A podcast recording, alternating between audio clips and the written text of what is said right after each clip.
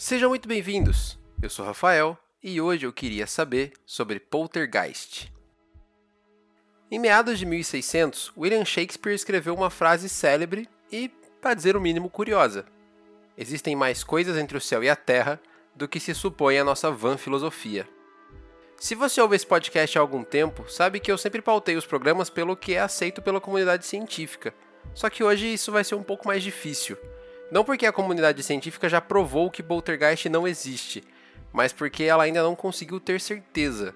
E isso é um pouco assustador. Mas vamos por partes. Antes de tudo, aquele lembrete rápido. Agora você pode apoiar o podcast pelo app PicPay. Me pagando menos que um cafezinho por dia, além de apoiar essa produção semanal, você ainda ganha uma newsletter exclusiva e participa do nosso grupo secreto do Facebook. Desde já, muito obrigado. O ano é 1977, em uma casa no bairro Enfield, norte de Londres, onde uma mãe e seus quatro filhos começam a notar coisas, digamos, estranhas.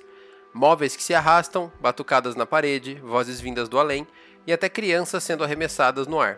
Assim é o famoso caso Enfield, o poltergeist mais bem documentado que temos até hoje.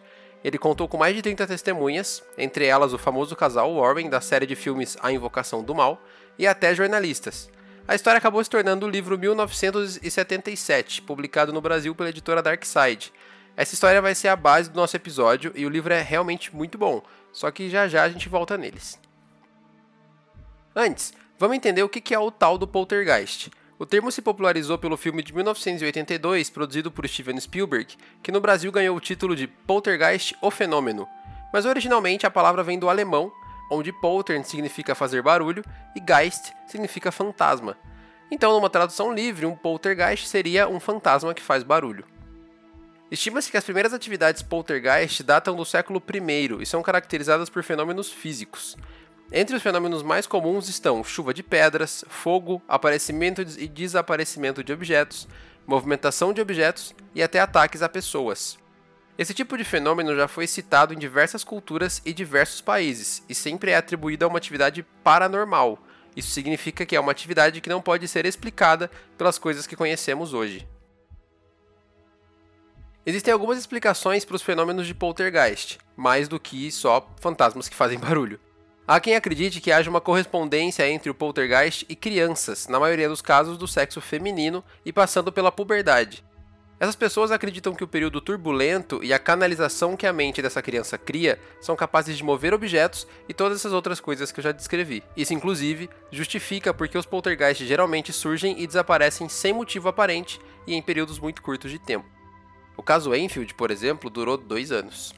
Já algumas vertentes do espiritismo acreditam que o poltergeist é, na verdade, causado por espíritos perturbados que se canalizam em pessoas mediúnicas, mesmo quando elas não sabem de suas capacidades e expressam a sua perturbação dessa maneira. O que essas vertentes costumam dizer é que meninas que passam pela puberdade possuem um afloramento dessas capacidades, e justamente por isso aparecem na maioria dos casos, inclusive no caso Enfield. A ciência. Bom, a ciência acha complicado. Não existem evidências científicas que poltergeist realmente seja real e nem possível, independente a explicação física ou espiritual. E é aí que o caso Enfield se mostra tão especial. Ele é um caso documentado. Até dá para questionar a sinceridade dos jornalistas que documentou e até da própria família. Só que antes disso eu queria contar para vocês um pouco do que tem nesse livro, e aí vale alertar que eu vou dar alguns spoilers, mas como ele é um documentário, vale muito a pena ler na íntegra assim mesmo, tá? Primeiro, vale falar uma coisa sobre o escritor, Guy Leon Playfair. Guy era um jornalista indiano que foi educado na Inglaterra e morou no Brasil por muitos anos. No Brasil, ele trabalhou como tradutor de diversos veículos de mídia e se interessou por jornalismo psíquico, o jornalismo que analisa casos como, por exemplo, poltergeist. Ainda no Brasil, ele teve contato com diferentes experiências mediúnicas em centros espíritas e chegou até a estudar a vida e obra de Chico Xavier. Até que por volta de 1978, foi convidado por Maurice Gross, membro da Sociedade para Investigação Psíquica, para conhecer uma tal casa de um bairro londrino. Agora voltando para 1977, no verão, no número 284 da Green Street em Enfield, norte de Londres, morava Peg Hodgson e seus quatro filhos. A família de classe média levava uma vida normal, até que as coisas estranhas começaram a acontecer, mais especificamente no quarto das meninas mais novas. Primeiro, batidas começaram a ser ouvidas nas paredes e o barulho de um móvel pesado se movendo pelo quarto. Ao chegar lá, Peg notou que uma penteadeira havia se movido, e quando ela tentava voltá-la para o lugar, ela voltava a se mover. Na terceira vez que ela tentou, inclusive, não era nem possível empurrá-la de volta, como se alguma coisa estivesse segurando ela no seu lugar.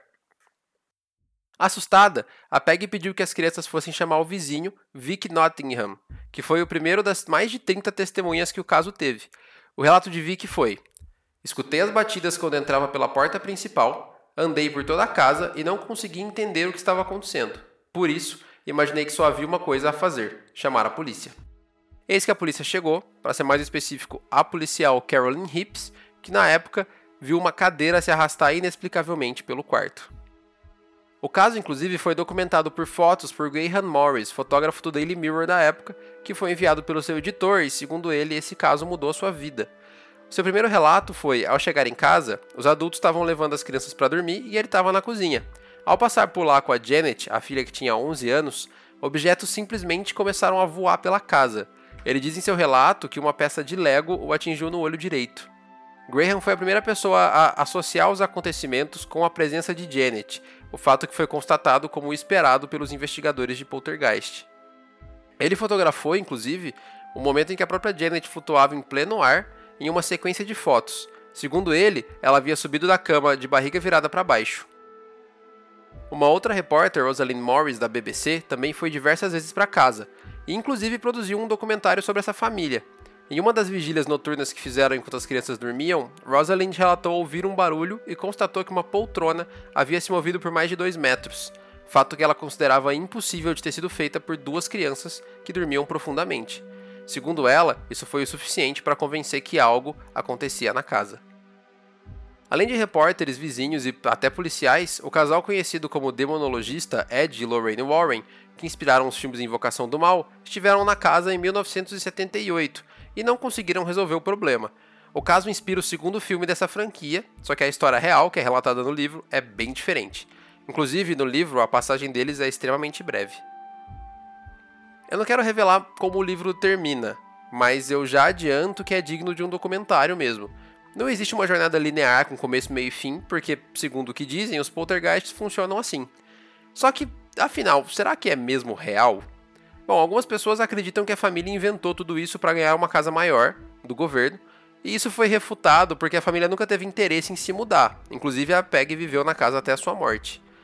É claro que ainda é possível que tudo tenha sido feito com truques de mágica e coisas do gênero, que seja só para, por exemplo, ganhar audiência. Como eu disse no início, a ciência não encontra nenhuma evidência que prove estes poltergeists sem sombra de dúvida. Só que, como no caso Enfield, também nunca foi possível comprovar que os eventos não aconteceram. De qualquer forma, nas últimas cinco páginas do livro, o autor diz o que, que se deve fazer caso a gente presencie um evento desse tipo. E ainda deixa alguns telefones de contato e e-mail para vários países de entidades que podem te ajudar, inclusive no Brasil.